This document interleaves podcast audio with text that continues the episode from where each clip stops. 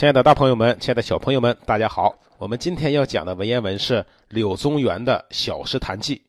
这篇文章的作者呢，就是柳宗元，当然是大名鼎鼎了。他是唐宋八大家之一，与柳宗元字子厚是唐代著名的文学家。那么他被贬永州司马之后啊，写了连续的山水游记，合称呢《永州八记》。那么柳宗元的山水游记啊，在我们中国文学史上有着独特的地位。他把自己的身世遭遇、思想感情融于自然风景的描绘中，寄寓着自己不幸的遭遇，倾注着自己忧愤抑郁的心情。那么《小诗谈记》就是这样的一篇文章。那么《小诗谈记》的这个“记”啊，就是古代的一种文体，它是以叙事为主的。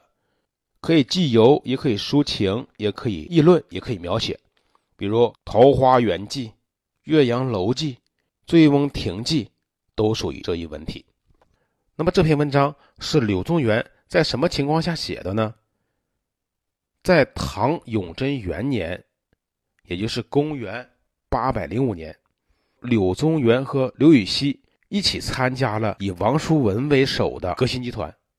那么，从事政治、军事、经济等各方面的一些革新措施，但是啊，由于遭到了以刘真亮为代表的官宦势力以及官僚势力、藩镇势力的反扑，那么革新呢很快就失败了。于是呢，柳宗元就被贬为永州司马，同他一起被贬的还有刘禹锡等其他八个人，都贬为司马。那么，这就是历史上有名的八司马事件。那么柳宗元在政治上不得志，心情忧郁，被贬之后呢，就游山玩水，欣赏大自然风光，来排解内心的愁苦。那么他在永州发现了许多风景秀丽的地方，也由于是写下了著名的《永州八记》。那么《小石潭》就是其中一记。在《小石潭记》这篇散文中呢，柳宗元生动地描写了小石潭环境景物的优美和静穆，抒发了作者贬官失意后的凄凉之情。好，接下来呢，我们就一起学习一下这篇文章的正文。这篇文章呢，共分五个段落。首先，我们学习第一段：从小舟西行百二十步，隔黄竹，闻水声，如鸣佩环，心乐之。翻译过来就是呢。从小土丘向西走一百二十步，隔着竹林就听到了水声，好像身上戴的玉环、玉佩相互撞击发出的清脆声音。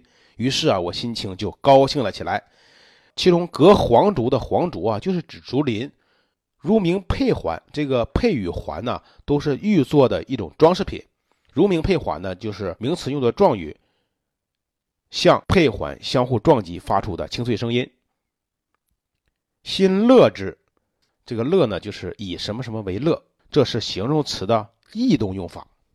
接下来我们看伐竹取道，下见小潭，水游清冽，泉石以为底，近岸卷石底已出，为底为雨为堪为岩。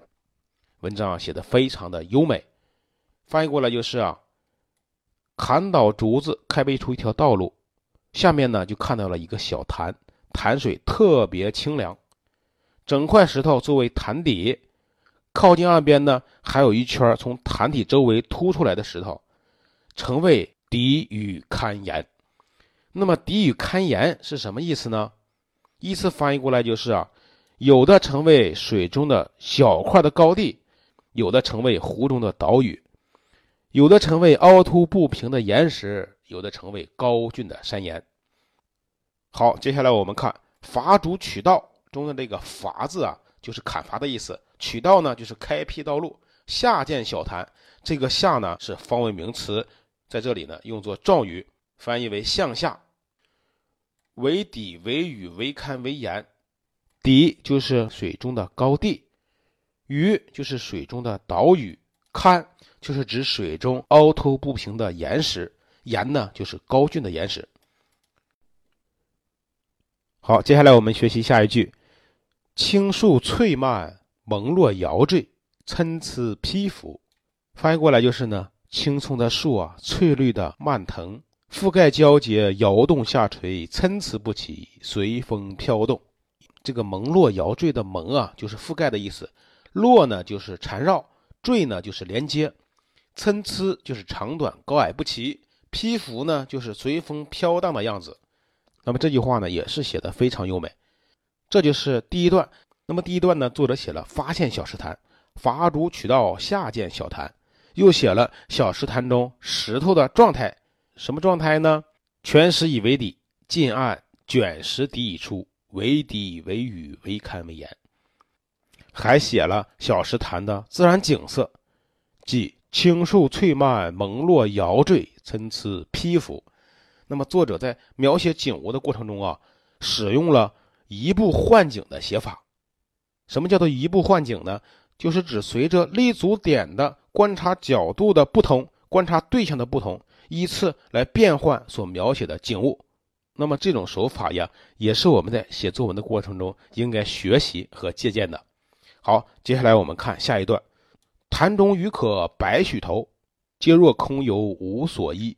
目光下撤，景步石上，怡然不动，触而远视，往来翕忽。是与游者相乐。说潭中的鱼啊，大概有一百来头，好像都在空中游动，周围什么也没有似的。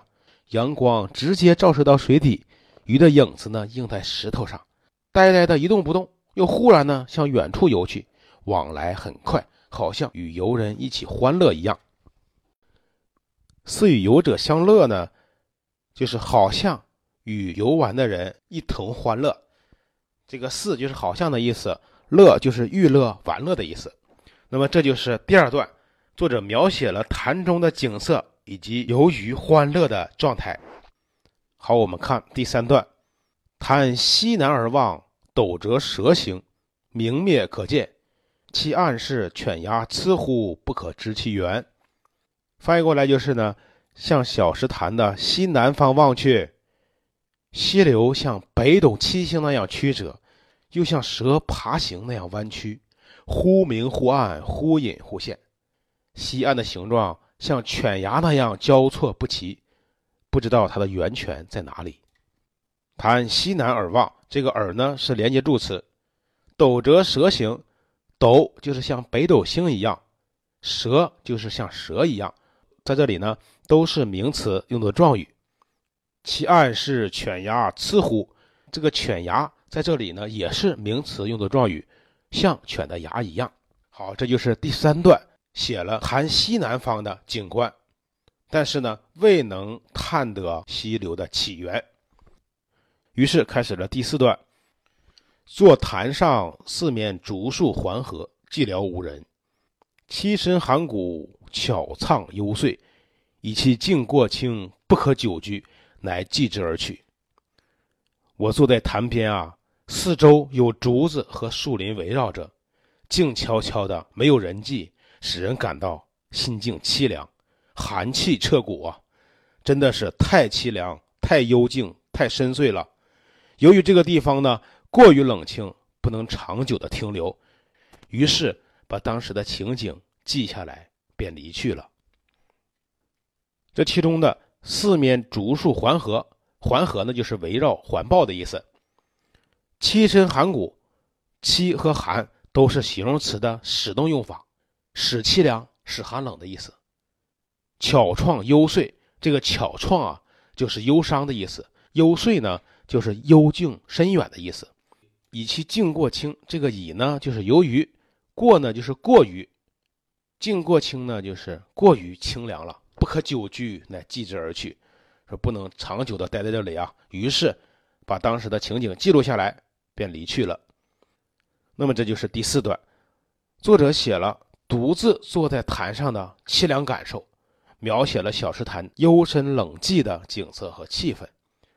那么作者极力描写小石潭的幽静，甚至渗透到了人的心灵里面去，把景物跟心情结合到了一起，写出了一种意境。那么，在这种意境里边，作者透露出了被贬之后孤凄悲凉的心境，这是作者被排挤、受迫害的身世遭遇的反应。我们也可以从中体会到封建社会中不得志的文人的痛苦心情。作者所处的景物凄凉，作者的内心更是凄凉，两个凄凉加在一起，大家可想而知。好，接下来我们看最后一段。同游者五五零，焚汞，余地宗玄。立而从者，崔氏二小生，曰庶几，曰凤一。好，接下来我们看最后一段。同游者五五零，肱骨，余地宗玄。立而从者，崔氏二小生，曰庶几，曰凤一。翻译过来就是呢，同游的人呢有五五零。公谷，我的弟弟宗玄，跟着来的呢，还有姓崔的两个少年，一个叫树己，一个叫凤一。好，这就是第五段，记录了同游的人。那么整篇文章呢，以生动的笔法描写了小石潭景物的幽静与肃穆，抒发了作者贬官失意后的凄凉孤寂的心情。作者的语言简练生动，刻画景物呢细腻逼真。这都是我们在写作过程中要学习的，而且呢，作者在写景的时候采用了移步换景的写法。随着位置的推进，立足点的推移，那么作者所观察的景物，根据观察的角度不同，距离不同，也发生了变化。那么这种移步换景的写法，也是我们在写作文的时候应该借鉴和参考的。那么，为了让同学们更系统的学好文言文，更系统的掌握文言文的学习方法，我们课题组的专家教授们呢，从中小学必学的文言文中精选了十篇最典型的、最具代表性的文言文，并用了半年多的时间呢，制作了一套我们喜马拉雅的音频课程。课程的名称叫做《宋老师精讲中小学文言文名篇》，当然也是由我来主讲的。感兴趣的朋友们呢，可以在当前的界面上找到我的主播名字“师说下划线宋老师”，然后呢点击进入，就可以找到这套精品课程了。当然，想要帮助孩子整体提高语文成绩的家长朋友们呢，为孩子订购《师说新课改语文学习突破系统》还是最好的选择。好，这节课呢就讲到这里，感谢大家的收听和陪伴，再见。